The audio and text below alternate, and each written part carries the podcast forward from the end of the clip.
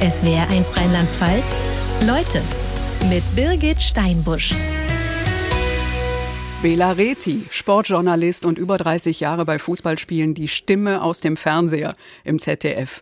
Im Dezember hat er aufgehört. Guten Morgen, Herr Reti. Ja, guten Morgen. Sie sind heute Morgen aus Wiesbaden gekommen. Würden Sie sonst um die Zeit jetzt noch gemütlich frühstücken?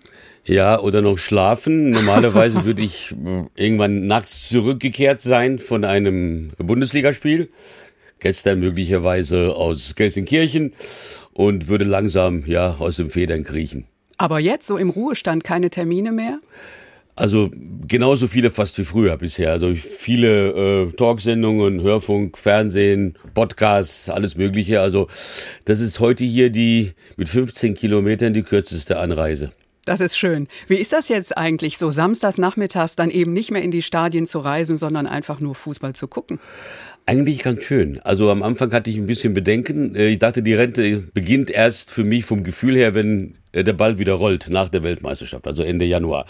So, und da habe ich mich auch tatsächlich beeilt beim Frühstück am Samstag, weil ich immer notorisch zu spät war, bis mir irgendwie dämmerte, komm, noch ein Espresso. Du hast Zeit, äh, äh, mehrere Optionen, entweder zu Hause bleiben, Fußball gucken, rausgehen. Ich habe Fußball geschaut, in der Tat dann. Aber und abends die Sendung im ZDF und ich habe fast alle Sendungen gesehen seitdem, die die Kolleginnen und Kollegen so machen. Habe noch äh, äh, die Dienstpläne kriege ich manchmal und dann weiß ich, wer wo arbeitet. Aber ich verfolge das noch. Haben Sie alle Abos? Um ja, Fußball zu ich, gucken? Ja, ja habe ich. Ja, das ist, ich bin, man kann ja den Job, glaube ich, nicht machen, wenn man nicht ein bisschen bekloppt ist. Okay, und Sie mischen sich ja auch noch ein, ja? Also letzte Woche Champions League, Achtelfinale, Dortmund fliegt gegen Chelsea raus, Bayern kommt gegen Paris Saint-Germain weiter und Sie schreiben Ihrem WM-Co-Kommentator Sandro Wagner bei The Zone eine WhatsApp. Was haben Sie geschrieben? Also mir ist aufgefallen, äh, wie stark sich in den letzten Wochen der äh, niederländische Verteidiger Matthijs de Licht entwickelt hat. Und äh, Bevor er so eine Monstergrätsche angesetzt hat und ein Tor verhindert hat, habe ich dem Sandro noch geschrieben, Mensch, acht mal auf den Licht, sensationell, war ja bei Juve, alte Chiellini-Schule. Das war spontan und Sandro ist ebenfalls spontan und hat diese WhatsApp ähm, einfach vorgelesen, also während des Spiels. Ihr Herz schlägt für Eintracht Frankfurt. Am Mittwoch Champions League Achtelfinale Rückspiel in Neapel. Und ja, sie wollten unbedingt hin und jetzt gibt's da diesen Hantier um dieses Spiel, Gästefans zugelassen oder nicht. Wie ist Ihr Stand gerade?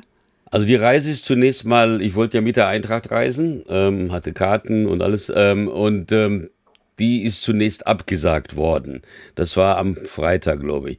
So, dann kam äh, die Information gestern früh, ähm, dass das Verwaltungsgericht diese Entscheidung in der neapolitanischen Präfektur gekippt hat und dass man da ähm, Tickets doch bekommen kann. Aber dann, man muss, alle Charterflüge wurden storniert. Die Tickets, ähm, gut, kann man erwerben, aber man muss erstmal irgendwie dahin. Und äh, es gibt gegen diese Entscheidung auch eine Einspruchsmöglichkeit der Kommune Neapel. Und wenn die am Dienstagabend entscheiden, äh, doch äh, gültig alles, dann können wir alle wieder nach Hause. Also ich bin skeptisch, dass ich da hinkomme. Und selbst als Bela Reti kann man da nichts reißen? Ja, selbst da nicht. Also die, die Neapolitaner, denen ist völlig egal, wer ich bin. Über 30 Jahre Fußball kommentiert, fast 400 Live-Spiele. Am 14. Dezember letztes Jahr war Schluss. WM-Halbfinale Frankreich-Marokko. Ihr 66. Geburtstag, das klang dann am Ende so. Ich habe versucht, alle zu unterstützen und alle auch irgendwie mitzunehmen. Es freut mich, wenn es gefallen hat und sorry an die, die ich nicht erreichen konnte. Auch das ist nicht immer einfach, aber auf jeden Fall muss ich sagen, liebe Zuschauer, war es mir eine große, große Ehre. Tschüss und Adieu. Herr Reti, wir hatten da vorher noch ein Telefoninterview und da haben Sie gesagt, ich weiß gar nicht, wie das wird heute Abend. War das ein emotionaler Moment? Ja, also ähm, das war ein sehr gespaltener Tag. Einerseits äh, stürzt alles auf einen ein, morgens schon äh, eine Live-Schalte ins Morgenmagazin äh, Telefoninterviews, äh, einige, also äh, waren, sie waren nicht die einzige, das waren aber, aber ich habe versucht, das ein bisschen im Rahmen zu halten. Und dennoch war das ein WM-Halbfinale. Das ist also kein unwichtiges Spiel. Also diese Mischung aus Abschiedsgefühlen und der professionellen Vorbereitung auf ein, äh, auf ein, auf ein wichtiges Spiel. Der amtierende Weltmeister Frankreich gegen die erste afrikanische Mannschaft, die überhaupt so weit gekommen ist bei einem WM-Turnier. Auch das muss erledigt sein. Ähm, das Ende habe ich mir äh, habe ich mir notiert. Also ist ja, ähm, ich habe mir dann nie selber nicht ich notiere mir sonst nie sowas, aber äh, mir selber nicht getraut, wie es mir geht. Und die haben mir ein paar Gedanken zumindest aufgeschrieben für den Schlüssel, die haben Sie gerade gehört. Und was haben Sie danach als erstes gemacht, so raus aus dem Stadion? Ah, ich wollte ja erst mal rausgehen äh, und äh, wollte einfach mal entspannt eine Rentnerzigarette rauchen. Und mein Assistent, der Daniel Binschover, hat mich dann festgehalten, sagt, äh, bleib mal sitzen, da kommt noch was. Ich sage, nee, nee, nee, ich bleibe jetzt hier nicht sitzen. Ich gehe jetzt runter. Nein, du bleibst jetzt hier sitzen. Da sah ich schon, dass die Kamera, das war eine Comcam, so klein ungefähr wie die hier, sich äh, gedreht hat und da hörte ich schon Jochen Breyer anmoderieren. Äh, und da wurde ich im Studio nochmal verabschiedet. Das Studio war hier in Mainz.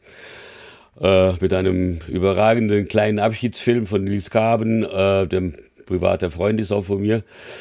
Und, und, und, da stürzte dann die ganze äh, Emotion auf mich ein. Ja, die ZDF-WM-Experten im Studio wussten ja auch gar nicht mehr, wohin mit ihren Gefühlen. Ja, wir haben jetzt erstmal Christoph Kramer. Ja. Wenn ich eine Frau wäre, würde ich ein Kind von ihm wollen, so kann ich nur sagen. dass ich ihn. Äh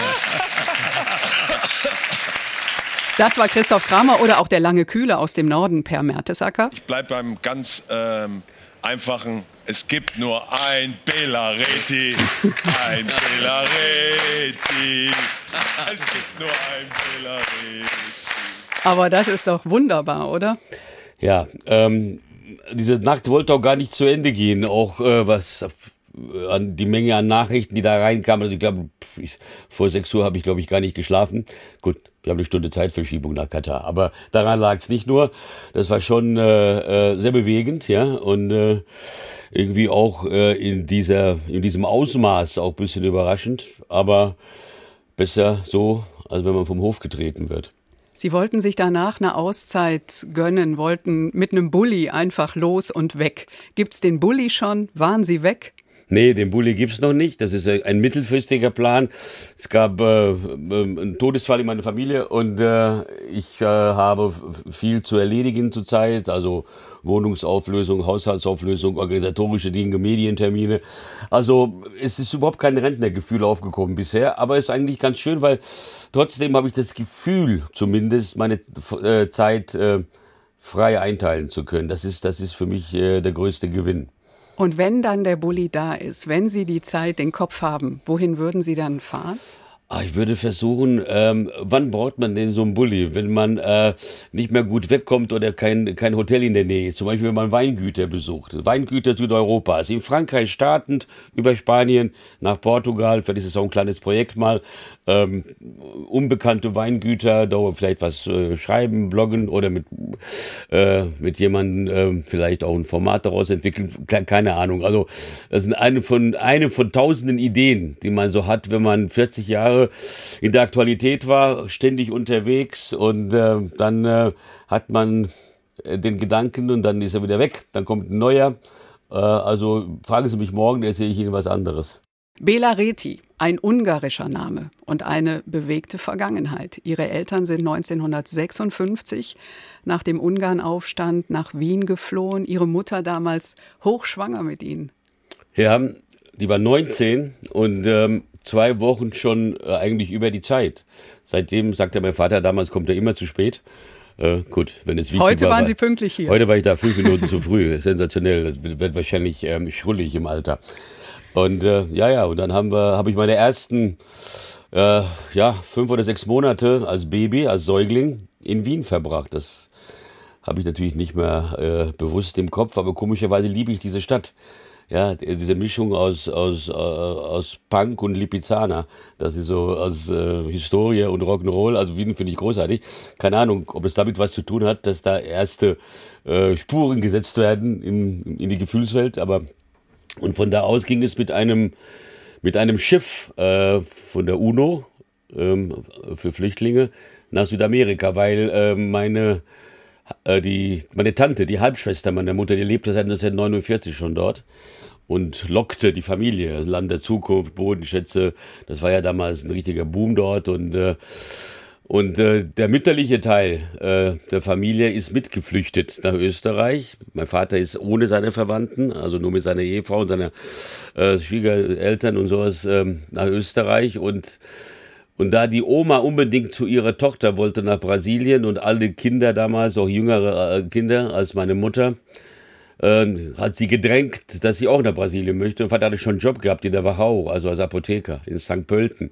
Wäre ein ganz anderes Leben gewesen. St. Pölten oder São Paulo ist São Paulo geworden. Heilig war es auf jeden Fall. Und da haben Sie dann die ersten elf Jahre verbracht. Elf, zwölf, elfeinhalb, ja, genau, genau, genau. Welche Rolle hat Fußball gespielt? Ja, also eine sehr dominante natürlich, weil äh, der Sportunterricht zum Beispiel, ich war auf der Ganztagsschule, äh, Nähe des Stadions von Morumbi, des FC São Paulo, eines von den Traditionsvereinen dort und der Sportunterricht bestand nur aus Fußball. Das da ganze Leben anderes. bestand nur aus Fußball. Selbst die seriösen Tageszeitungen hatten, glaube ich, 10, 12 Seiten täglich über die diversen Vereine. Ähm, und äh, im Radio lief ununterbrochen Fußball. Ja, das, ähm, also gut, ähm, ich meine, ich mochte Fußball sowieso, aber man kann einfach nicht daran vorbeidribbeln in Brasilien. Aber es gab ja da noch keine Fernseher. Doch, doch, doch, es gab Fernseher, nur die Familie Reti hatte keinen, weil aus pädagogischen Gründen hieß es da, das Programm sei durchsetzt mit Werbung und äh, sei seicht, sei schlecht, äh, äh, brauchen wir nicht, Radio reicht. Und dann haben Sie die Spiele im Radio verfolgt, oder? Im Radio die Spiele verfolgt und dann diese Kommentatoren imitiert, die ja besonders folkloristisch daherkommen mit ihren langgezogenen Gol Gol Gol rufen da und würde keine Luft holen währenddessen. Fernsehen gab's ja auch mal, aber nur, nur bei Freunden. Ja, also ich habe die WM 66 so schemenhaft in Erinnerung, da war ich so neun. Äh, die konnte ich dann im Urlaub, im Ferienhaus von, von Leuten, die einen Fernseher hatten, habe ich das zum Teil verfolgt. Jedes Kind kennt Pelé in Brasilien. Ende Dezember ist er gestorben. Und Sie haben Pelé sehr viel später an einer Hotelbar getroffen. Das war 86, Mexiko, Ihre erste WM. Ja, ja, für das ZDF. Nicht als Kommentator, aber als äh, Redakteur, als Stückemacher, als ja. Assistent von Rolf Kramer. Wie war das Treffen mit Pelé? Ja, das war äh, kurios, weil ähm, ich war schon zwei oder drei Wochen vor Beginn der Weltmeisterschaft war ich schon dort, um Beiträge zu machen in Guadalajara. Das war der zweitwichtigste Spielort nach Mexico City und es war auch der Hauptstandort der brasilianischen Mannschaft. Dort hatten die auch ihr Quartier. Und äh, irgendwann zog eine Corona von Menschen ein in das Hotel und zwar von äh, TV Globo, die haben noch Radio, also ist der größte sagen wir, Medienkonzern Südamerikas.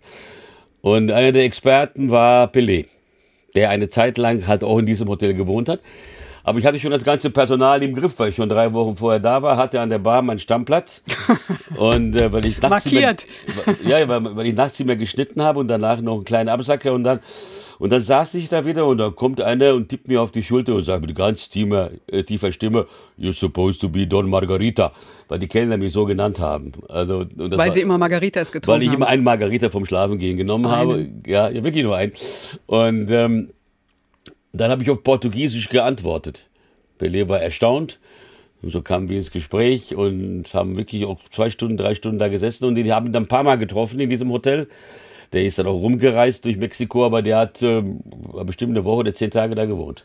Aber offenbar ja auch prägende Begegnungen, weil Sie haben Abschiedsworte geschrieben nach seinem Tod für Pelé. Ja, genau diese Geschichte äh, an der Bar in Mexiko. Ich sollte nicht die. Es war mein letzter Job fürs ZDF übrigens. Also war, ich habe das geschrieben, glaube ich, am 27. oder 28. Dezember, am Tag seines Todes weiß ich nicht mehr genau, äh, hat mich unsere Online-Abteilung äh, nochmal gebeten. Ich war ja noch im Dienst offiziell, also bin seit 1. Januar als Rentner. Äh, ob ich denn äh, paar äh, Gedanken zu Pelé formulieren könnte und nicht hier seine Erfolge aufzählen und sagen, was das für ein großer Spieler war, sondern einfach einen persönlichen Moment. Und das war diese Geschichte in Mexiko. Als Sie elf waren, haben Ihre Eltern Sie alleine, oder? Damals nach Deutschland geschickt, auf ein Internat in Bayern. Warum? Ja, also die haben mich fairerweise, muss man sagen, gefragt, ob ich äh, dazu Lust hätte. Man hat natürlich Abenteuerlust als Zehnjährige. Das war ein ungarisches Internat, äh, gegründet in den 50er Jahren für, für die für Flüchtlingskinder, mehr oder weniger. War sehr streng. Das war in Bayern, Kastel bei Amberg, das ist so eine Region Neumarkt, Regensburg. Äh, dicke Wände, ein Schloss, kaltes Wasser, Winter, ich aus Halb, mit Halbschuhen aus Brasilien dahin. Und ähm, Es war die Hölle. Und warum? Ja, ich, meine Eltern waren natürlich sehr stark beschäftigt durch, äh, das sind äh, Einwanderer gewesen in Brasilien, es mussten die Sprache lernen. Mein Vater war Apotheker, hat parallel eine Apotheke noch aufgebaut in Brasilien, während er noch bei der Industrie noch Qualitätskontrollleiter war von einer Pharmaabteilung. Also ich habe meine Eltern praktisch nie gesehen. Ich war auf einer Ganztagsschule, äh, galt da als nicht leicht erziehbar. Okay, das äh, wurde früher sehr leicht ausgesprochen. Äh, und, äh, Was also, heißt denn nicht leicht erziehbar? Was haben Sie da eigenen gemacht? Kopf und sowas und ein bisschen rebellisch und äh, äh, ja, äh, Widerstand leistend. Aber äh, und dann äh, sahen die wahrscheinlich keine andere äh, Lösung, als äh, mich da irgendwo dahin zu schicken. Aber natürlich, ähm, man lernt daraus sehr viel. Ich bin auch selbst Vater von zwei Kindern. Äh, man lernt aus solchen Begebenheiten, wie man äh, es äh, nicht machen soll. Ne? Also ich hätte meine Kinder nie zum Beispiel in dieser Situation ausgesetzt, hat aber auch seine Stärken gehabt, diese, diese Zeit, weil ich äh, äh, ja auch ein Stück selbstständiger geworden bin, auch äh, gelernt habe, mit Widrigkeiten umzugehen äh, und auch gelernt habe, dass äh, ein Leben ohne Probleme ein sehr langweiliges Leben ist und äh, man kann damit auch schon früh anfangen, äh, den Dingen zu begegnen. Aber das klingt schon traurig, ja? Also als Elfjähriger nach Deutschland, dann, wie Sie das Internat beschreiben, Sie konnten kein Wort Deutsch, oder? Nee, aber da wurde, war Ungarisch ja ohnehin die Unterrichtssprache. Deutsch war die erste Fremdsprache, das war total skurril. Und äh, ich hab, bin dann auch abgehauen aus dem Internat. Aha. Äh, ich habe in der Telefonzelle übernachtet mit meinem Kumpel Robby, der war mein Sitznachbar, der kam irgendwo aus dem Schwäbischen. Und der fand es eigentlich gar nicht so schlimm im Internat.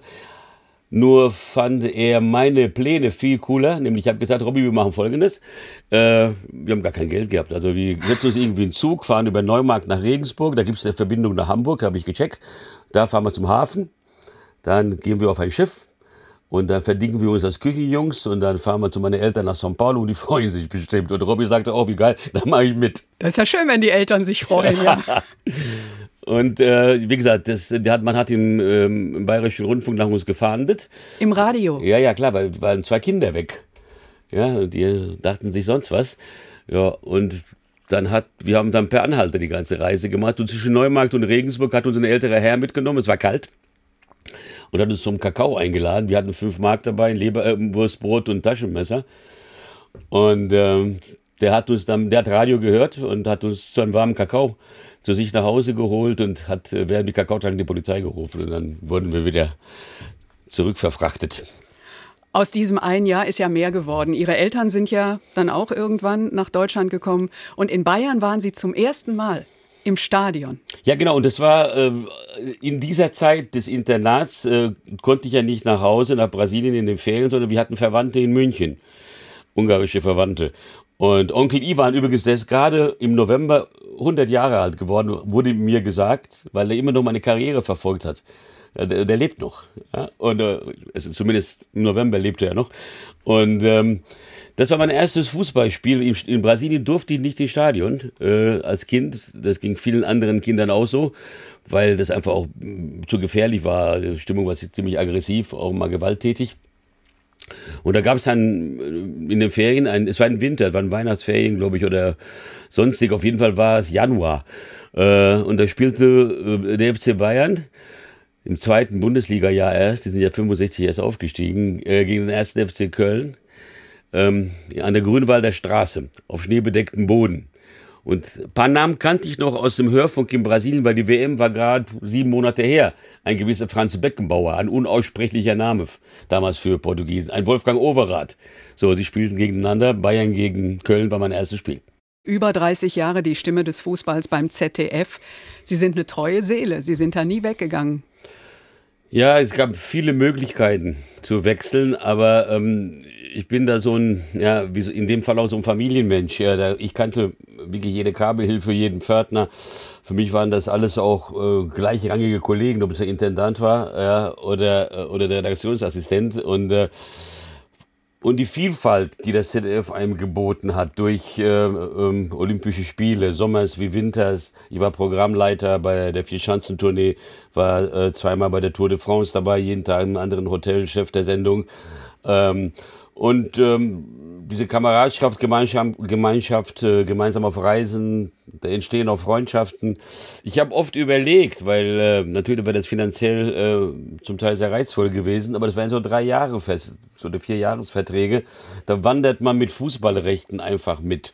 Äh, und dazu hat, hat mein Bauchgefühl gesagt, nee, äh, das ist gut so, das ist ein guter Arbeitgeber und ähm, du hast hier deinen, deinen festen Platz, du hast eine Redaktionssitzung, du bekommst nicht per Fax früher oder per Mail deine Einsätze, sondern in einer Konferenz wird über die Themen diskutiert. Also Qualitätskriterien für mich im Alltag eines Journalisten. Sie haben da im Keller angefangen, im Archiv. Ja? ja. Und wie wurden Sie dann entdeckt? Ja, das war eher, der Hans-Joachim Friedrichs war damals Sportchef äh, und da waren die großen Ikonen. Damals gab es ja nur zwei überregionale große Sender. Es war die ARD und das ZDF. So, und ähm, ich habe auch mal ein Jahr hier in Mainz beim SWR äh, gejobbt, äh, Regionalsport in Rheinland-Pfalz unter Fritz Danko. Aber ich, dann äh, waren das halt eben die südwestdeutschen äh, Judo-Meisterschaften in Down oder äh, äh, und das war alles ganz schön. Aber ich wollte doch in die große weite Welt hinaus und ähm, habe parallel im Archiv gearbeitet und, und zwar an den Wochenenden beim aktuellen Sportstudio, damals in Wiesbaden noch, weil das, äh, weil die Studios dort waren unter den Eichen, dieses alte Backsteinstudio, wo Muhammad Ali aufgetreten ist und Björn Borg und äh, alle Größen dieser Welt. Und äh, ich war für Bild- und Textrecherche zuständig äh, an den Wochenenden für die großen Valeriens, Gürtens, äh, Friedrichs, wie die alle hießen konnte viele Fragen aus dem Kopf beantworten, musste gar nicht groß recherchieren, die war immer Sport interessiert insgesamt. Und dann kam, weiß ich gar nicht wer, jemand auf die Idee zu sagen, pass auf hier, äh, du bist hier vielleicht verschenkt, mach, willst du nicht ein Praktikum bei uns machen? Und dann, das war Hospitanz hieß das. Ja, sechs Wochen habe ich die gemacht, die wurde dann verlängert, weil ich während der Hospitanz auch schon mal ähm, Beiträge, kleine machen durfte, auch Vorschläge gemacht habe, äh, wie das Programm besser aussehen könnte, also immer vorneweg, ja, und ein bisschen frech. Und dann hat Friedrichs, Entschuldigung, gesagt, ja, ähm, wollen Sie nicht mal bei uns mal als Freier mal ein bisschen weitermachen. Ja, das war natürlich ganz schön und äh, da hat das Studium hier in Mainz immer weiter drunter gelitten. Es fehlte noch ein Statistikschein. Ja, äh, um, ich hatte eine dreiviertel fertige Magisterarbeit äh, und es fehlte der Statistikschein, sehr unbeliebt übrigens bei allen ja, Publizisten damals aber da gab es schon erste Auslandsreisen nach Spanien, nach Polen äh, und so weiter, nach Südamerika einmal sogar. Und dieser Statistikschein rückte immer weiter weg. Auch das Geld stimmte. Ja, früher bin ich Taxi gefahren. Ähm, da kam man irgendwie auf, was weiß ich, wenn man in guten Tagen auf 150 Mark. Für die Jüngeren, das war die Währung vor dem Euro ja, bis 2002. Und dann Amerikaner hatten Sie als Fahrgäste, die gut bezahlt haben? Die haben gut bezahlt haben. Wir haben nämlich, äh, die haben wir aufgefordert, Geld zu wechseln. Aber die wollten das nicht. Die wollten ihre Dollars haben. Und wir haben die 1 zu 1 gewechselt im Taxi. Damals war das Verhältnis 1 zu 4. Das heißt, die sind äh, von der Airbase in Wiesbaden äh, zum Burgerladen gefahren. Wir mussten dort warten. Ähm, die haben sich ihre Burger eingekauft. Wieder zurück zur Airbase. Das waren 45 Mark. Und habe denen gesagt, Jungs, tauscht mal Geld, sonst wird's teuer. Das war denen aber völlig egal, anscheinend gut entlohnt und haben dann 45 Dollar genommen. Ist dieser Statistikschein irgendwann gemacht worden? Nein, nein, nein, nein, nein, nein. Also äh, das, wir haben eine Familie von äh, äh, Akademikern. Äh, also beide Kinder haben Master, meine Kinder. Äh, meine Mutter hat sogar bis kurz vor ihrem Tod gesagt, ja, ja, ist alles schön, das ist prima gelaufen, bin stolz auf deine Karriere, aber dein Studium, das hättest du durchaus mal beenden können. Das, aber, ist, das ist nicht zu Ende gegangen. Aber dieser Karrierekick beim ZDF, ja, das müssen wir jetzt noch kurz beschreiben. Die Geschichte, Sie und Dieter Kürten, wo? Auf dem Herrenklo. Aber äh, das war, äh, Dieter war mein erster richtiger Chef. Also Friedrichs ging dann weg zu den Tagesthemen, zur ARD. Äh, da gab es dann eine andere Übergangslösung und Dieter war derjenige, der uns junge Leute dann im Prinzip auch gefördert hat. Und, äh, und ich hatte mich an dem Morgen äh, beschwert, dass es dann nicht schnell genug voranging. Und, und Dieters Art war immer, Junge, was ist heute für ein Wochentag? Ich sag, Dienstag. Siehst du, und wenn der Dienstag nichts taugt, dann kommt der Mittwoch. Wart mal ab. Und wenige Tage später stehst du auf dem Klo und Dieter sagt, äh, äh du, wir haben gerade die WM eingeteilt, äh, du fährst mit nach Mexiko. WM 86. War der einzige freie Mitarbeiter da vor Ort. Und äh, ja, also ich war paralysiert vor Glück. Das war also so ein ganz kleiner Moment, äh, wo du sagst, was ist, hast du es gerade geträumt oder fährst du mit? Fußball-Weltmeisterschaften waren für mich immer der große Lebenstraum, ja, als Kind Brasiliens. Und ähm, dann durfte ich mit nach Mexiko. WM 1990 in Italien. Für mich ist bei der WM immer das Bild Bundestrainer Franz Beckenbauer nach dem Sieg alleine da im Stadion, völlig versunken. Unter dem, unter dem Vollmond, dem hell erleuchteten Vollmond von, äh, von Rom. Ja, das war ein eigenes Bild vom ZDF. Äh, wir hatten äh, die Möglichkeit, bei nationaler Beteiligung, Deutschland war ja im Finale, eigene Bilder ähm, zuzuspielen. Und ich glaube, Norbert Geis war das, unser Regisseur. Das war gar nicht im Weltsignal. Dieses Bild haben wir dann exklusiv produziert und ausgestrahlt, aber ist in der Tat der versunkene Franz. Äh, der versunkene Franz. Ja, und, Schöne äh, Beschreibung, ja. Sie haben fürs ZDF fast 400 Spiele kommentiert und Ihr erstes EM-Finale war 96. Ausgerechnet Wembley, Deutschland gegen Tschechien. Das erste Golden Goal in der Fußballgeschichte von Oliver Bierhoff. Bierhoff kann sich durchsetzen. Kuba! Deutschland ist Europameister! Ja, das gab's vorher noch nie. Ja, also ähm, man hat beim Gucken erstmal gedacht, ja, Titel oder nicht? Wie ging's Ihnen? Ja, eigentlich war ich perfekt vorbereitet. Das ist natürlich mein erstes Finale. Ja, da sollte auch gar nichts schiefgehen, ist auch nicht schiefgegangen. Aber in dem Moment, dass Bierhoff dieses Tor macht, das war sein zweites übrigens in dem Spiel, das Golden Goal, das erste Golden Goal, hat die Mannschaft eine kurze Sekunde gezögert beim Jubel. Die Mannschaft, die Spieler. Was man im Fernsehen aber nicht saß, deshalb ist es unerlässlich, finde ich, heute noch, im Stadion zu sein als Kommentator und nicht in irgendwelchen Kellern zu sitzen. Und ich habe dann gesehen, diesen kurzen Verzögerungsmoment beim Jubeln. Und eine Sekunde kann live eine Ewigkeit dauern, das wissen Sie selber. So. Und dann äh, haben sie es geschnallt und ich hatte auch eine ganz kurze Unterbrechung in meinem Gedanken, bevor ich den Satz dann sagte, Deutschland ist Europameister, weil es kann doch nicht wahr sein, warum jubeln die nicht, nicht sofort? Das, weil ich sag doch vorher, jeder Ballverlust kann der entscheidende sein und äh, Hochspannung. Ich finde übrigens äh, äh, das Abschaffen, ähm, na, also äh, ich, ich fand, war ein Fan des Golden Goals, aber vielleicht hat das mit meiner eigenen Biografie zu tun, weil mein erstes Finale eben durch Golden Goal entschieden wurde. Aber ähm, das äh, gab es ganz selten, nur noch 98 im Achtelfinale Laurent Blanc für Frankreich. Sonst wären die gar nicht Weltmeister geworden. Also es war eine ganz ähm, schöne Komponente. Kommt aus dem amerikanischen Eishockey. Sie haben gesagt, ähm, es ist nichts schiefgegangen an dem Tag. Das stimmt so nicht, Herr Reti. Es ist alles schiefgegangen. Ja, Ihr Rechner ist abgestürzt. Genau. Alle Statistiken, Vorbereitungen weg und Sie hatten nur noch einen Pizzakarton. Auf dem Weg ins Stadion ähm, haben wir gehalten. Mein Assistent Martin Schneider, damals 19 Jahre lang mein treuer Begleiter, äh, mit einer besonderen Eigenschaft. Der ist ganz dünn, ganz schlank, äh, isst ganz viel und verbrennt alles und hat immer Hunger. Und dann haben wir auf dem Weg ins Stadion äh, eine Pizza geholt, also nur für Martin, nicht für mich. Und haben schon im Auto angefangen, auf der Rückseite von diesem Pizzakarton, links die eine Mannschaft, rechts die andere, alles, was uns einfiel, aufzuschreiben. Weil alles wirklich weg alles war. Alles war wirklich Daten? weg. Was war das? Laptops waren damals relativ neu. Also die, die Kreation Laptop. Zu Hause hatte man so irgendwelche äh, großen Computer mal, zumindest die reichen Kinder. So, und äh, das war, und wir hatten Dienstgeräte, Dienstlaptops. Ja, und äh, irgendwas, also meistens sitzt das Problem hinter dem Rechner und ist nicht der Rechner selbst. Ihr muss auf irgendwas geraten sein. Äh, das Ding war schwarz oder war Akku kaputt, keine Ahnung. Also unlösbar. So, und dann lernt man sich ja gut kennen. Habe mich erstmal aufs Bett gelegt in London, habe bei der BBC mir einen Tierfilm angeschaut und äh, habe erstmal ein Nickerchen gemacht äh, um ein bisschen runterzufahren. Sie und haben ja die Ruhe weg, ja, Ihr erstes Finale. Ja, und dann ja, also gucken Sie Tierfilme. Das, das war ja, das war absoluter Super-GAU und was machst du da? Dann lernst du dich auch wirklich kennen. Also ich bin, dann, ich bin ja eh einer, der unter Druck eiskalt wird. Also je größer der Druck, desto kälter der Reti.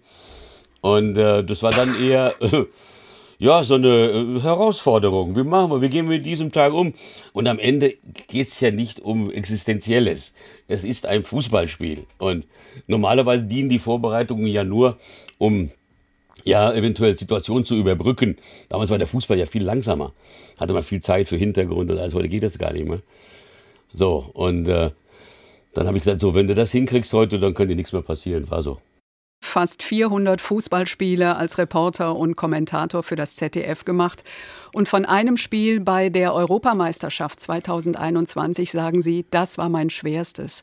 Es war das Gruppenspiel Finnland gegen Dänemark und der dänische Nationalspieler Christian Eriksen bricht zusammen, Herzstillstand. Und Sie, Kommentator. Ja, ähm, das war ähm, aus dem heiteren Himmel, im wahrsten Sinne des Wortes. Durch die Impfdisziplin der Dänen war alles frei. Die Stadt war in Rot-Weiß getaucht. Sonnenschein, äh, die EM ging los in, in, äh, in, in Kopenhagen, in Parken. So, und dann äh, passiert die Situation mit Christian Eriksen, die sie erstmal als Reporter gar nicht äh, als solche wahrnehmen, wie sie dann wurde. Da liegt einfach ein Spieler und wird behandelt. Ähm, aber es, irgendwas sieht komisch aus. Also er bewegt sich dann nicht. Die äh, entsetzten Gesichter der Spieler, da sieht man die medizinischen ähm, ähm, äh, Betreuer mit dem Defibrillator auf dem Platz rennen. Und da wird es irgendwann einem schleichend. Aber klar, hier spielt sich ein großes, großes Drama ab. So, wie damit umzugehen. Und ich war sehr, sehr froh, dass ich äh, schon so eine Erfahrung hatte. Ja, also hätte ich keinem Gew äh, Reporter gewünscht, der sein zehnte oder zwanzigste Spiel macht, der mit so einer Situation möglicherweise wirklich überfordert gewesen wäre, weil äh, das ist ja, ähm, man muss die Emotionen, die eigenen, die man dann natürlich hat, im, im Griff haben. Man muss ähm, berichten, was man weiß. Man muss alles weglassen, was man nicht weiß, vor allem. Also die Sensation völlig rausnehmen aus der Nummer. Welche Informationen hat man in dem Moment in der Kabine? Erstmal gar keine. Also ja keine Kabine, es ist ja eine Pressetribüne, wo die ganzen Kommentatoren nebeneinander sitzen. Später hatten wir welche, dazu komme ich gleich. Aber dann habe ich mich mit Daniel Pinchover, meinem Pinchi, meinem äh, Redakteur, auch mal ausgeschaltet und beraten, was machen wir jetzt, was machen wir jetzt. Und dann war dieser Fall von Marc Vivien Foyer, ähm, kamerunischer Nationalspieler, der im Stadion verstorben ist beim Confed Cup äh, äh, Kamerun gegen äh, Kolumbien, glaube ich, in Paris. Und da habe ich gesagt, nee, lass mal das Foyer-Thema weg, der ist ja tot. Damit suggerierst du, ähm, ja, das Eriksen. Das Schlimmste. Das Schlimmste und das alles weglassen. Und er war in der Tat auch mal ein paar Sekunden tot, Eriksen, den haben sie dann reanimiert. Ähm, und ähm, ich habe dann entschieden, ähm, nichts mehr zu sagen, was ich nicht konkret äh, beweisen kann. Also einfach nur die Anteilnahme habe ich in mir selbst gespürt. Ich habe einfach geschwiegen, vier oder fünf Minuten. Und äh, wir bekamen dann aber Informationen aus der dänischen Kabine durch äh, und Lutz Pfannenstiel, das ist ein Kollege von uns, ehemaliger Torwart, auch Experte beim CDF und der kannte jemanden, mit dem der er... Kennt alle. Der kennt alle, ja. Der kennt alle. Der ist, glaube ich, der Einzige, der auf fünf Kontinenten Fußball gespielt hat. Und er kannte einen, ähm, den er äh, aus der Bundesliga vom Frühjahr, der, der, der zum Staff gehörte, der Dänen. Und hat mit ihm telefoniert. Und da hatten wir die exklusive Information, dass Eriksen im ganz nahegelegenen äh, Reichs, äh, äh, weiß ich gar nicht mehr, dieses Krankenhaus, ein Kilometer entfernt vom Stadion äh, liegt, lebt, per FaceTime mit der Mannschaft gesprochen hat, weil der Kapitän, war ein großer Kapitän, Simon Kier äh, vom AC Mailand, ähm, gesagt hat, solange wir nicht wissen, was mit Christian ist, spielen wir nicht weiter. Und Christian Eriksen hat wohl die Mannschaft wohl aufgefordert, ähm, weiterzumachen. Ähm, Finde ich ähm, von ihm zwar ja, nachvollziehbar, aber das darf man nicht äh, den Spielern überlassen. Das, das, das muss auf andere Ebene entschieden werden. Man kann da nicht, die haben auch verloren, das Spiel, aber das ist völlig zweitrangig. Man kann unter so einem Schockzustand nicht weiterspielen. Ich habe das überhaupt nicht verstanden, dass die, äh, dass die UEFA äh, da darauf bestanden hat. Und äh, ja, und das war, das war, eigentlich war das ganz schön und gut und erleichternd zu wissen, er lebt, ihm geht's gut, aber ein Fußballspiel zu kommentieren anschließend, dazu hatte ich überhaupt keine Lust. Musste ich aber machen. Und ihm geht's ja auch tatsächlich wieder gut. Er spielt jetzt in der Premier League, Manchester United. Er spielt auch weiter für die dänische Nationalmannschaft.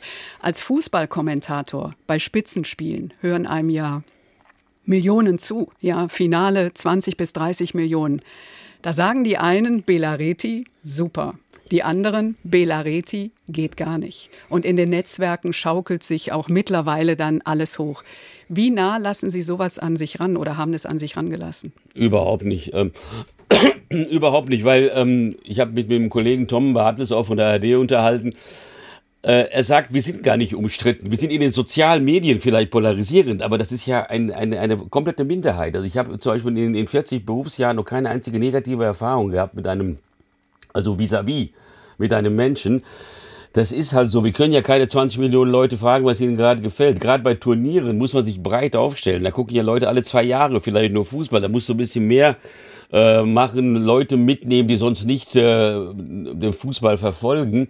Äh, und dann sagt der Fußballfreak, ja, das, was erzählt der, das weiß ich doch alles. Ähm, und also das gehört zum, das gehört zum äh, Arbeitsprofil, beleidigt zu werden. Es gibt viele Reaktionen heute bei uns im Studio, Feedback, nur nette kann ich Ihnen sagen, Herr okay, Reti. Das ist doch mal schön. Und ein Zitat von Norbert, ein wichtiger Fußballkick ohne Bela Reti ist wie Zwetschgenkuchen ohne Sahne. Ach, ist das lieb. Schöne Grüße nach wo auch immer. Mainz. Ja. Mainz. Zehn Fußballweltmeisterschaften für das ZDF, davon acht als Reporter und Kommentator. Im Dezember in Katar war Schluss. Es war eine sehr spezielle WM, über die viel gesagt wurde, was aber nicht so bekannt ist. Sie sind vorsichtshalber mit einem Liter Whisky in einer neu gekauften Thermoskanne hin, oder? Ja, es war nicht mal ein Liter, 0,75. Auch äh, das noch. Und auch das noch. Aber wir haben, wir haben alle in einem Hotel gewohnt, äh, auch, auch Kollegen vom Hörfunk, von der ARD, auch Fernsehleute. Wir waren da, glaube ich, ähm, ja, das ganze Hotel hat, äh, ähm, wurde von uns geprägt und dann äh, habe ich gesagt, mal, eine Flasche Whisky, das kann man mit den Kollegen ja ein bisschen aufteilen, tue ich denen vielleicht mal einen Gefallen, ja. Und äh, in der Tat, äh, das hat funktioniert. Also ich habe äh, ähm, das von zu Hause mitgebracht, abgefüllt und einfach in das aufgegebene Gepäck gepackt zwischen Papulova. Und ähm, das ging durch. Also weil man durfte nicht mal zollfrei einkaufen. Äh, und ja, das war ein kleines Abenteuer. Man hat auch vorher recherchiert, was passiert wäre, wenn sie einen erwischt hätten. Dann hätten sie den Whisky einfach weggeschüttet. Also es war keine, war keine große Heldentat, aber hat geklappt. Aber so ein Leben als Reporter, Kommentator für Fußball, da ist man schon das Jahr über unterwegs, oder? Man ist ein Reisender. Ja, man ist, äh, wir treffen uns auch immer wieder mit anderen Kollegen von anderen Sendern an verschiedenen Orten auf dieser Welt oder trafen, die muss in der Vergangenheit jetzt sprechen. Ich sage immer Nomadentreffen, diesmal in Japan oder sowas. Ähm, ja, also am Anfang war es noch mehr. 180, 200 Tage im Jahr waren wir unterwegs. Ist ein bisschen weniger geworden, aber das ist schon, äh, es ist ja mehr als ein Beruf, es ist eine Lebensform. Ja, und ähm, mit sehr vielen schönen Seiten, aber natürlich hat man auch Defizite dann. Da bleibt wenig Zeit für Familie. Da bleibt wenig Zeit für Familie, äh, aber wir sind Familie geblieben. Ja, ich habe zwei erwachsene Kinder, eine Journalistin in Berlin. Äh, mein Sohn macht äh, Strategy-Beratung in München. Der hat einen anderen Weg eingeschlagen. Und, äh, und Sie sind stolzer Opa? Ich bin stolzer Opa. Seit äh, August 2021 habe ich den kleinen Jonathan in Berlin als Enkelkind. Der wird jetzt in diesem Jahr wieder zwei. Und äh, hoffe jetzt, dass ich mit ihm ähm, ein bisschen Zeit verbringen kann. kann und äh, ja, ihn, ihn genauer beobachten beim Heranwachsen. Es war ja ein rührender Abschied von Ihrem Team, ja, also in Katar. Ihr Kollege Nils Karben hat den Abschiedsfilm gemacht und in diesem Film wurden Sie auch für Ihre Karaoke-Qualitäten gefeiert. ähm, ich habe ihn gefragt, was Sie besonders gut können und dann hat er mir geschrieben, also sehr schön ist er in Form bei K-Serra. ist das Ihr Song? Genau, genau, Doris Day, genau, genau. Wir singen jetzt nicht, das ist jetzt noch zu früh für und aber da sind sie dann auf der Bühne und sind gut drauf. Genau. Im Film war, glaube ich, Sweet Caroline drin von, von, von Neil Diamond, weiß ich gar nicht. Haben wir auch.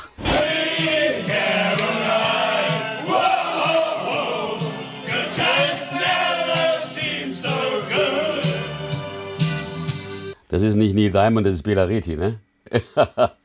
ja. Ja, Tonlage tiefer. Ja, es war in Tokio bei den Sommerspielen kompliziert während der Corona-Zeit. Wir durften, wir mussten uns täglich testen, durften nur vom Hotel zur Arbeit und zurück. Die Restaurants haben um 20 Uhr geschlossen, äh, also zumindest in dem Stadtteil, wo wir wohnten, und wir wohnten in der Innenstadt.